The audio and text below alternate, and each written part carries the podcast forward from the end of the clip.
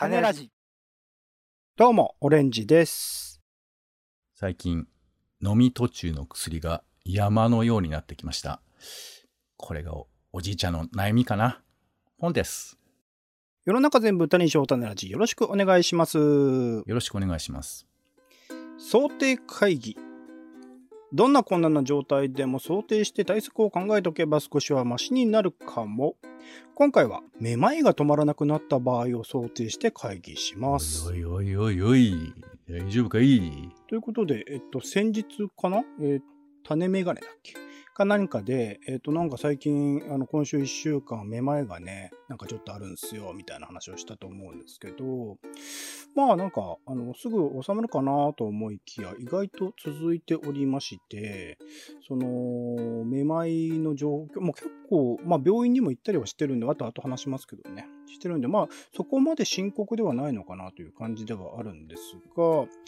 結構、まあ、めまいが止まらない状況というのもあまりないケースというか、まあ、結構実はね、そういう人もいるらしいんですけど、身の回りで聞いたこともそんなになかったので、今回、まあ、そういう状態になったということもありまして、そういうめまいが止まらなくなったらどうしようかみたいなことをお考えながらね、ちょっと話できればなと思っておりまして、ちなみにめまいというもの、一応説明としては、目が回るような感覚がある症状のことを指しますが、基本的にはその症状自体には個人差があり、また原因も人によって大きく変わってきますと。めまいは平行感覚に何らかの障害が起きると発生する事象ですと。自分の意思には関係なく視野が乱れたり体のバランスを保てなくなったりしていますということで。まあいわゆるこうゆらゆらするとかね。まあ多くの人ちょっとなんだろうな。えっ、と座ってる状態から立ったりとか寝てる状態からいきなり立ったりするとクラッとするような症状って、まあ、ある人が結構いるとは思うんですが、そういうものを一応めまいというふうに呼んでいるということですね。で、めまいの中にも、まあ、いろんなパターン、個人差がありますよというところではあるんですが、ちなみにポンさんはめまいを感じたことってありますか？あります。めまいになった時はどうしてます？ざっくり聞きますね。これちなみに今日これあれですか、真面目な話なんですか？真面目な話です。もちろん。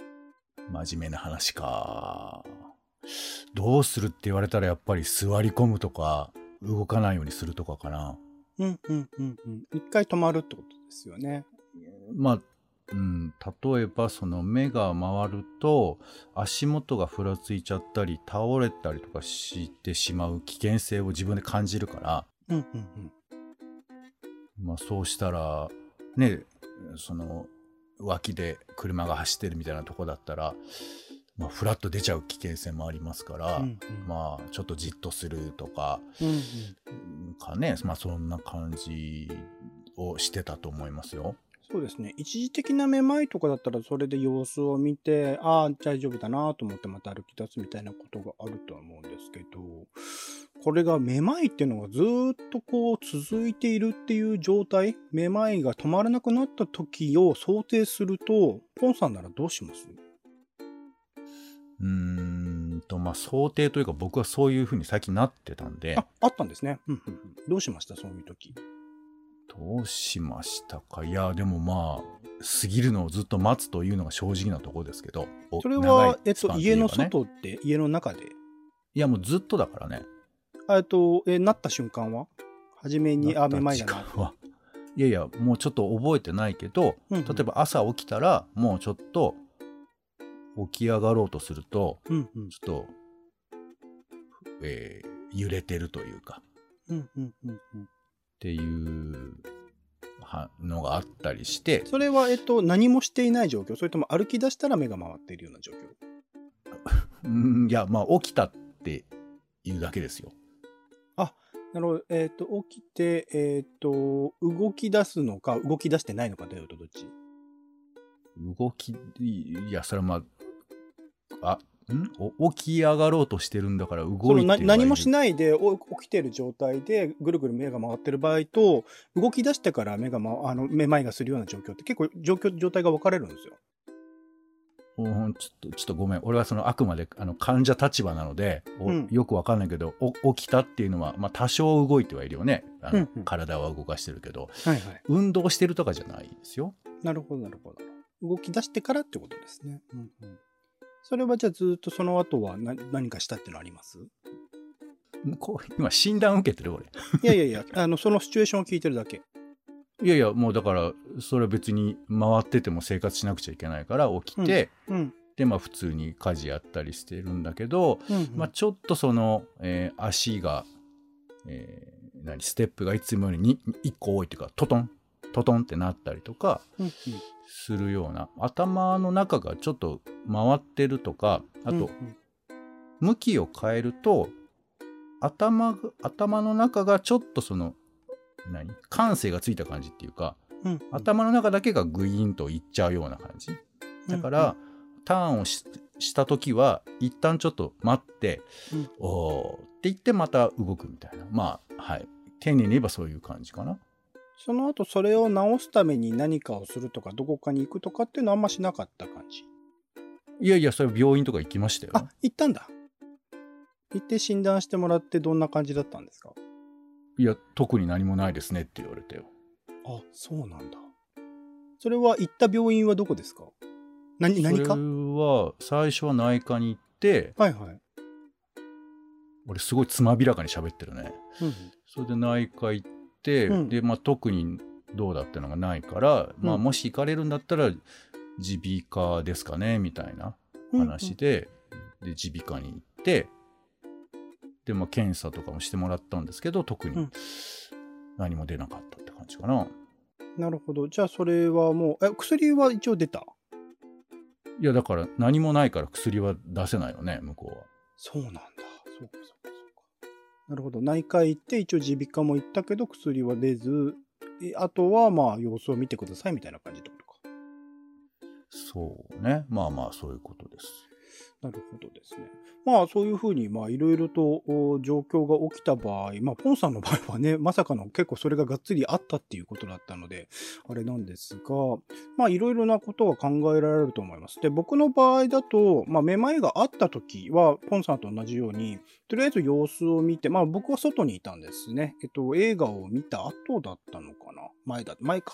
まあ映画館に向かう建物あたりなんかおかしいなというか、外にいる、外は歩いてる時はそんなに気づかなかったんだけど、室内を歩いてると、なんか地面がこう、何ていうの、雲の上を歩いてるみたいな感覚って僕初めて今、今回味わったんですけど、なんか落ち着かない、ずっとこう揺れてる感じ。あのー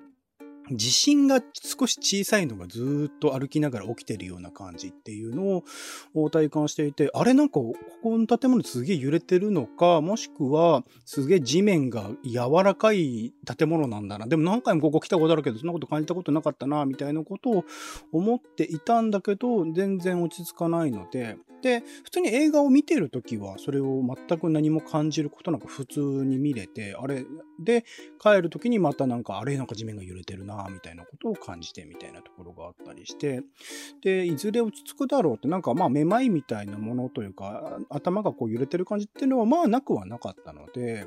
落ち着くの待ってたんですけど、なかなか落ち着かないので、ちょっとあの症状というかね、一応ネットで検索してみたんですね。あの脳の揺れとか、あの地面が揺れて感じるとか、いろいろと検索してみたら、なんかまあ症状的にこれは不動性めまいというものみたいだなっていう。えーなんか何もしない状況、動いてない状況で目が回るような感じ。まあ、ね、眠、ね、えっと、寝そべってる状態で回ってる状態。まあ、回転性めまいっていうらしいんですけど、回転性めまいとは不動性めまいのうちのどちらかというと不動性めまいという症状なんだろうなということをネットで検索して、えー見てみました。で、えーそれについてですね、えっと、一応こう調べてはみたんだけど、結構、あの、即効性があるものみたいなものっていうのがなさそう。すぐにそれを直すような方法っていうのがネットで検索していても見つからなかったので、プラス、その時まあ病院があの土日だったので休みだったっていうこともありまして、まあ、あの、一応ネットで出てきたそのめまいに効く薬みたいなので、市販薬が売っていたので、それををちょっと買ってみて飲んでもみました。で、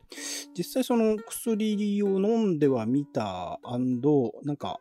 書いてあったのでは肩こりとかね、生活習慣みたいなのが原因が一つみたいなこと書いてあったので、あの、肩こりをこう癒すようなマッサージとかね、ちょっとあの、寝るときには睡眠多めみたいなことを意識して土日は過ごしてみたんですけど、その市販薬も全然効かないマッサージ、睡眠は特に影響はなしみたいな感じだったので、ようやく、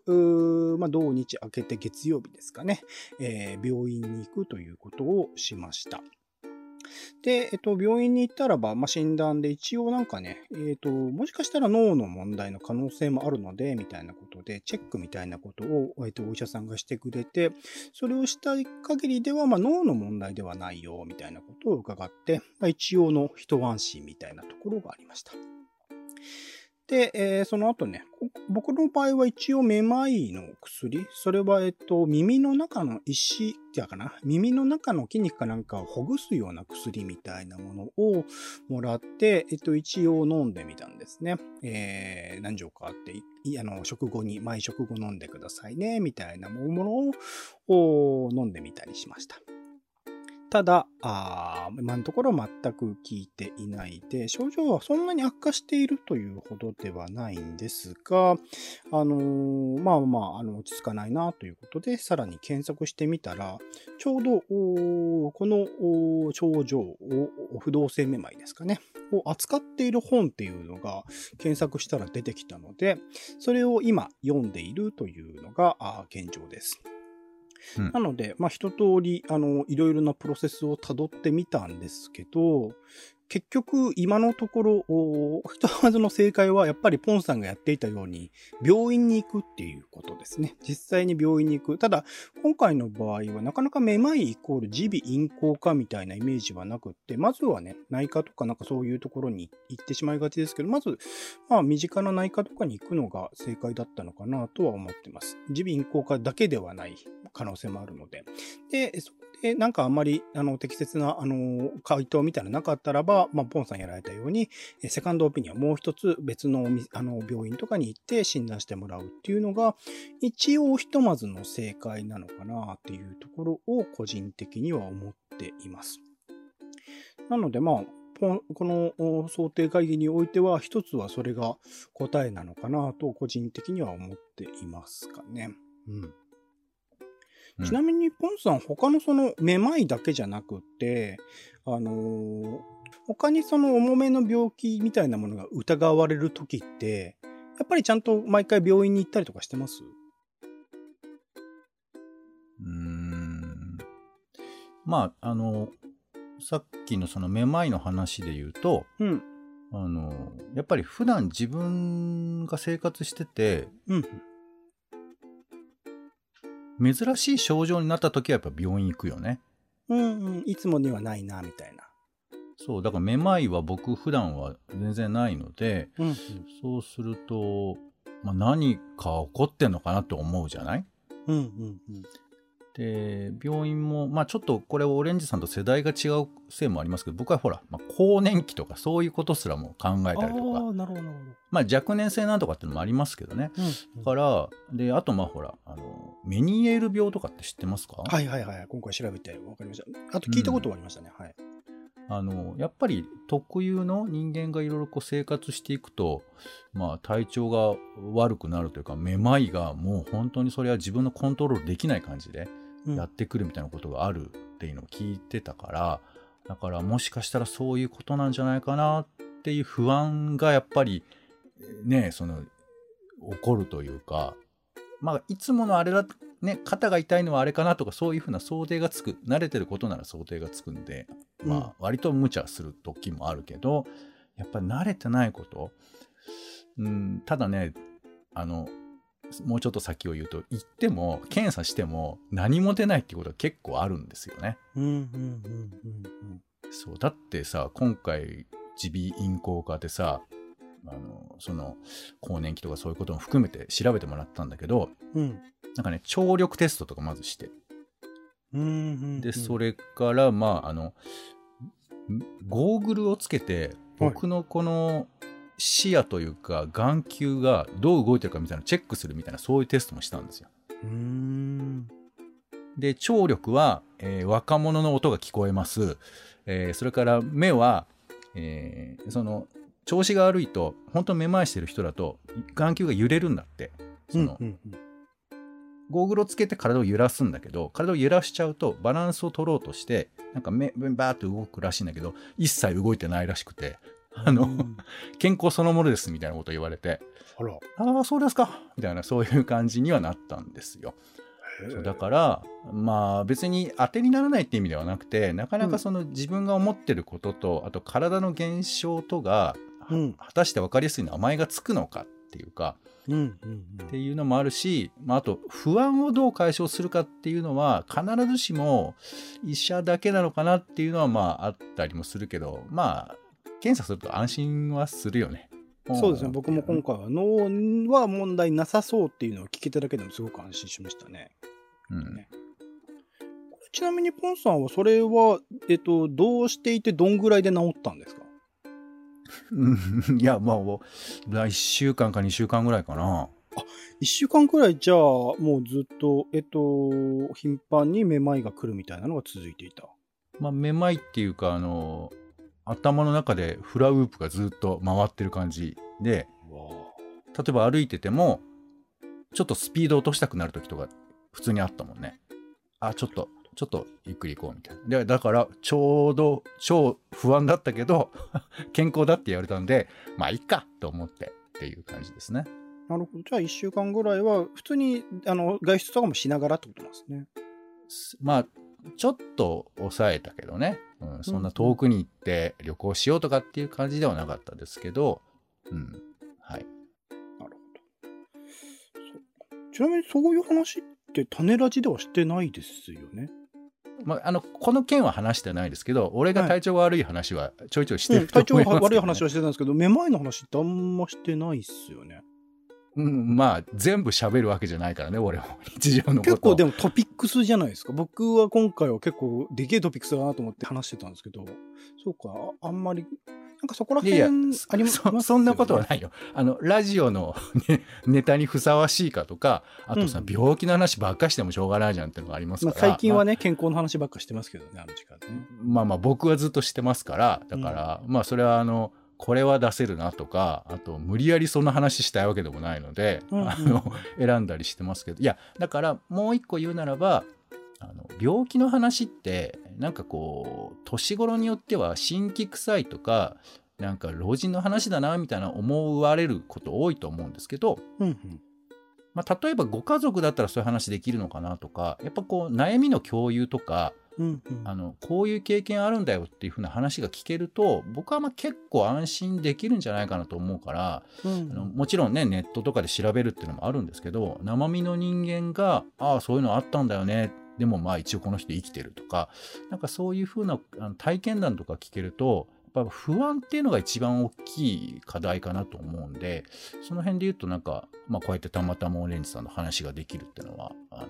まあこっちもそっちも安心材料になるのかなと思いますけどね。結構そこら辺も今回題材にした理由で大きくて、僕はこれ、まあ家族と同居してますけど、家族には伝えてないんですよ。この状況っていうの。っていうのも、なんか僕自身は普通に生活は遅れている、外出もできているし、まあ歩いてる時にちょっとクラッとするんで、さっきポンさん言った時みたいに歩くのを止めるみたいなことはあるんですけど、特に大きな支障はなくて、でもなんかめまいがあるとか、言うとかなりこう心配され そうだな、みたいなところはあったりする。うんうん、特に身近にいる人だったりするとっていうの。で、外出を抑えた方がいいよとか言われる可能性もすら出てくるみたいなところはあったりするので、そこら辺、なんかこういうものっていうのを出すのっていうのは、あえてやらないと難しいな、みたいなところもあって、今回まあ題材として出したところはあって、ただまあこういうことを考え、こういう行動をとり、こういう一応の答えみたいなのがあるよみたいなものが共有できると、もしかしたらね、あの、同じようなことになった時の人のためにもなるのかなと思って、ちょっと今回はね、話していったりするんですが、ちなみに、えっと、書籍を検索して今読んでまして、そこに書いてあるものもちょっと紹介できればなと思っています。えー、読んだのが、ふわふわふわふわするめまいは食事で良くなるという、えー、牧野出版というね、まあ、ちょっとね、怪しげな一応健康の情報とかを出しているような。読ませていただいてるんです出版社だったりするんで、まあ、買ってるんでね、何言ったっていいかなと思ってるんですけど、まあ、あの、健康の、なんて言うんだろうな、食事とかを使って、あの、病気が治るみたいなことを歌っている本が多かったりするので、なんかあんまり。まあ、でも基本ではあるよね。なーって。まあまあ買う人は。鉄分取るとかね、栄養素っていうのはやっぱ体作ってるわけだから、で、大体まあ同じ同じようなことを言っているっていう、しかもそのジャンルの中に体の健康、心の健康だけじゃなくてスピリチュアルとか入ってたりするんで、いや、これはちょっと。この本入ってんだ。いや、この、この本じゃないですよ。牧野出版が出してる本の中にそういうジャンルがあったりするので。はい、ね、悪い評判を伝えることにもやろうとしてる。思ってるんですけど、この、えっと、著者のですね、坂田秀明さんっていう方かな。という方は、一応、えっと、耳鼻科の先生でらしいので、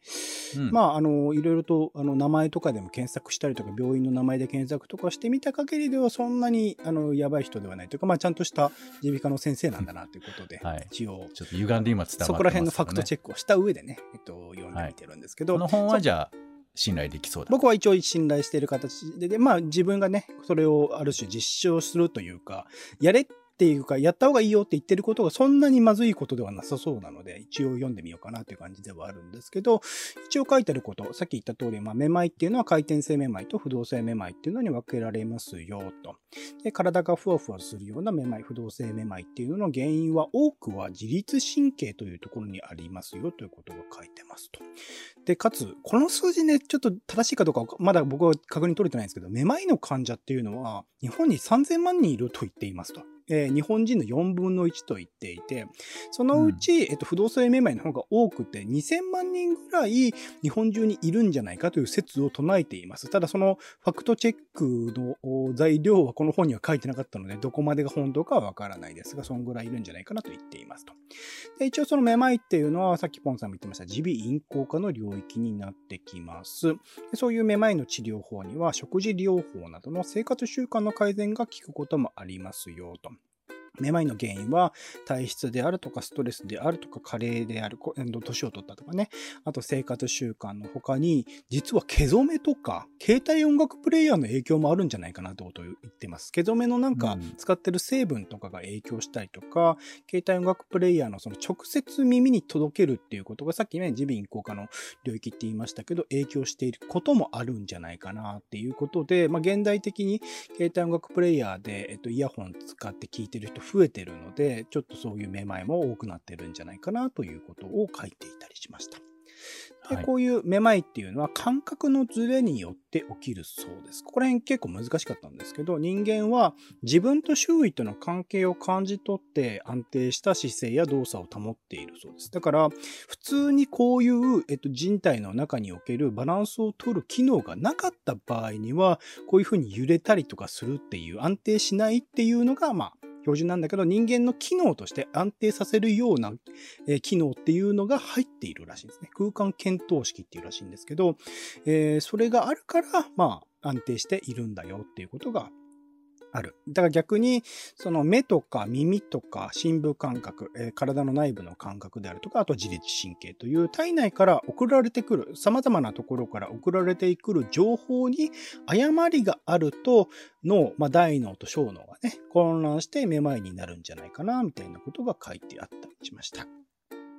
で、えっと、不動性めまいっていうものを僕が体験しているのは、ふわふわする、歩いていてふわふわするような状況っていうのは、心因性、心の病気なんじゃないかな、みたいなことが診断されて、精神科とか心療内科に促されるようなことっていうのが多いそうなんですが、一方で、その多くは、ストレスなどによる自律神経の障害と、あと、頸椎の異常まあ、スマホ首って最近言います。本来は首っていう頸椎の部分、えー、と首の後ろのところですね、はアーチ状になっている、こう波打っているのが一般的なんだけど、スマホでこう前かがみになることによって、スマホとかパソコンとかね、前かがみになることによって、それがストレートになっちゃう。頸椎がまっすぐなることによって、血液の循環が悪くなって、えー、障害につながっているんじゃないかな、みたいなことも書いてあったりします。で、個人的には、その自律神経の障害、まあ、生活習慣が悪かったりとか、ストトレスを感じていたりっていうところもあるだろうし、頸椎の異常っていうのもスマホ使いまくってるからあるだろうしっていうことで、すごく、あ、どれ、どれもなんかあり得るじゃないかみたいなところが思って、と思い至ったところではありました。で、そうしたあの自律神経の問題、自律神経の障害っていうものを改善する、バランスを改善するためには、ストレスを解消したりだとか、あとは体温とかね、食事とか睡眠とかの改善がいいんじゃないかなっていうこと。えー食事について言うと、腸内時計をリセットする食事ということで、朝には温かいものを食べるとか、まあ、寝て起きたら白湯を飲むとかね。逆に夜には体を冷ますようなものを食べるとか、そういうリズム感みたいなものを食事でも意識するといいんじゃないかっていうことが書いてあったりとか、あと毎朝同じ時間に起きて、朝日を浴びる起床時間っていうものを整えるっていうものも、ある種体内時計をコントロールするのに近づくイコール自律神経を改善させられるんじゃないかな。あとは1日7時間の睡眠時間から逆算して就寝時間を決定するとか、まあ、7時間は寝て、寝た方がいい。てか、それ以上でもそれ以下でもあんまり良くないらしくて、7時間っていうものを意識すると良かったりするらしいです。あとカフェインとかね、アルコール。まあこれ個人的にはほとんどアルコール飲まない。まあカフェインもコーヒーを時々飲むぐらいだったりするんですけど、まあ、そういう摂取には注意した方がいいよっていうことは書いてあったりとか。あと運動についても、えっ、と、四股踏みとかね、お相撲さんがやってる四股踏みとかも実は平行感覚を鍛えるのにいいんじゃないかな、みたいなことが書いてあったり、タオルを使った体操とかっていうのも紹介されていたりしたんですが、これ、まあ一通り読んでみて原因とかそれに対してどうすればいいのかっていうのを読んでみたところ、いわゆる健康的な生活、体内リズム、体内の時間を管理して、食事を管理してみたいなところをやるっていうのは、いわゆる健康的な生活をすることだなっていうことを僕は読み取れて、だからこそまあこれを信じてやってみようと今は思えているというところではあるんですが、本当になんか、ね、あの、日頃というか前、前にもなんかいろんな本を読んで、種ラジの中でもね、健康体を目指そう、健康な生活を目指そうという企画をやってはみましたが、なかなか継続しないというか、まあ、あの、自分自身、その、まあ、肩こりがあるとかね、腰が痛いとかはあったりとかして、あとは日頃の日中のパフォーマンスが悪いとかね、あったりとかして、それをある種健康状態を取り戻せたら、ちょっとはマシになるかな、みたいな感じで、ゆるい感じでやっていたので、まあ、なかなか継続しないというか、あの、そうじゃなくても普通に生きられるからね、みたいなところがあったので、なかなか続いていなかったところはあると思うんですが、今回は結構日常生活に、えっと、影響をきたすというか、これが治らないとちょっと不安になるというか、いろいろと、えー仕事とかね、外でのロケの仕事とかあったりすると支障が出るだろうな、みたいなところはあったりするので、ぜひこれは直したいなと思っているところではあるので、こういう健康な生活、ちゃんと睡眠時間取るとか、ちゃんと食事を管理するみたいなことを改めてあの意識しようかなっていうところを思っていたりするのが今です。なので、同じくですね、まあめまいが止まらなくなったという状況がある方は、まずはさっき言った通り病院ですね。病院で診断を受けてどういうことなのかっていうことを一応確認する。まあ不安があるかもしれないので、それを不安を取り除くのか、もしくは不安を確定する、あの、こういう不安なんだってことを、ある種、分かっている状況にするってことは少しは、あの、安心にもつながるかなと思うので、それをした上で、その先でですね、あの、健康な体って、まあ、今回の僕の場合においては、えー健康な状態を目指すっていうこと、それぞれの状態に応じてね、もしかしたら心因性だったら別の解決策があるかもしれないし、というところで、あの、一つ一つそれをやってみるっていうことが、あの、大事になってくるんじゃないかなと、今のところは思っています。まあ、実際これを継続してみて、その後どうなったのかみたいなところはまたね、種枕の時とかでも、ちょっと別途機会を設けて話してみようかなと思っておりますが、今のところはそんな感じで考えているので、えー、いますというところですね。はい。うん。どうです？ポンさん聞いてみて、今のその本に書いてあったことを聞いてみて。いや、きっちり紹介してくれるから、やっぱり本信頼してんだなと思いましたよ。はい。あの、一通り、あの、Kindle で買ってね。あの、本当はあの、Amazon のマーケットプレイスで買おうと思ったんですけど、ちょっと到着が遅いので、Kindle で買っちゃいましたね。その話は いいと思うけど、一応俺からは、あの、病院行って、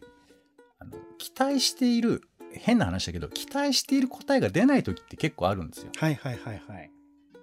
僕は悪いと思ってるんだけど、ああ、別にみたいなこと言われることがあるんだだけど、うん。それやっぱりあの検査で分かることとかたまたまその時の診断っていうこともあるからだからセカンドオピニオンってちょっとなんか大行な言い方なんですけど、まあ、別に、うん、あの2つ目行ったって全然構わないと思うし、うん、だからこう程よい診断との距離感っていうか信じ込みすぎないのも変だしでも全く疑うのも変だしっていう、うん、その距離を保ってあの病院には行かれた方がいいのかなと、はい、思ったりはします。結構、だからお医者さんがその親身になって聞いてくれるかって大事にした方がいいかもしれないですね。なんかすごいつっけんどに適当に返してくるような人の回答だったら、なんか別のところも一応言った方がいいような気がします。まあでもね、どっちがいいかっていうのはあるよ。すごい話聞いてくれる優しい人なのに、外れるとか全然あるからね。外れる当たるはね、難しいところですよね。そのまあだから、あの、もちろん精神的に落ち着くっていうこともあるから、話聞いてくださる方も嬉しいし、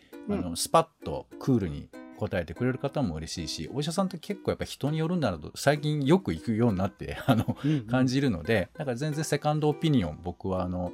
ありだと思いますんでセカンドもサードもね、うん、はい言っていただいてもいいかなと思います。そう。病院に行けというね、えー、北方健三ばりの、はい、話で終わるというところでございますけれども。違くない？はい今回はですね、えー、想定会議ということで、えー、めまいが止まらなくなった場合どうするというテーマでいろいろと話をさせてもらいました。お相手はオレンジと、うかうかしてると種ラジが病院ラジオになっちゃうというですね。えー、あ、それもありかな。えー、ポンでした。種ラジ、また。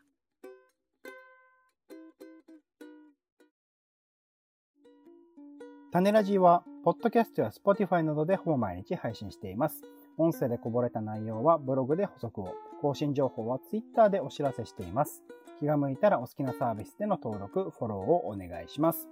また、番組の感想やあなたが気になっている種の話もお待ちしています。公式サイト、種ラジ .com のお便りフォームから送ってください。Twitter などで、ハッシュタグ種ラジ、カタカナで種ラジで投稿いただくのも大歓迎です。